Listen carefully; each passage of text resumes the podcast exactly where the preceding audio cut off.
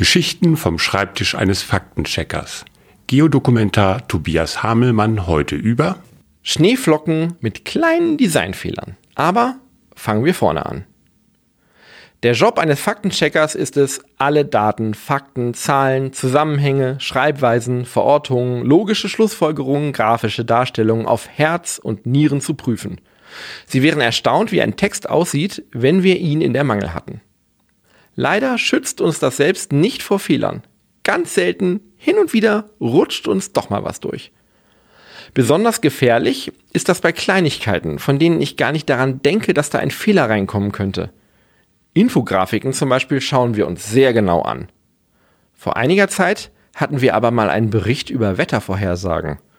Und in diesem Bericht waren in Himmelsfotos kleine Symbole eingemalt, um das Thema zu verbildlichen. So kleine Wolken, Regenstriche, Schneeflöckchen, so Zeug halt.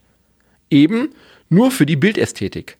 Da schaut man als Faktenchecker normalerweise nicht so genau hin und zack ist ein Fehler drin.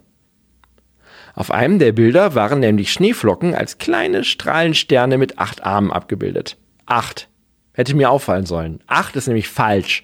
Schneeflocken können zwar die unterschiedlichsten Formen annehmen, wunderbare Gebildeformen, aber immer, immer, immer mit sechs Armen oder Kanten oder Seiten. Nicht mit acht, nicht mit fünf, mit sechs. Warum?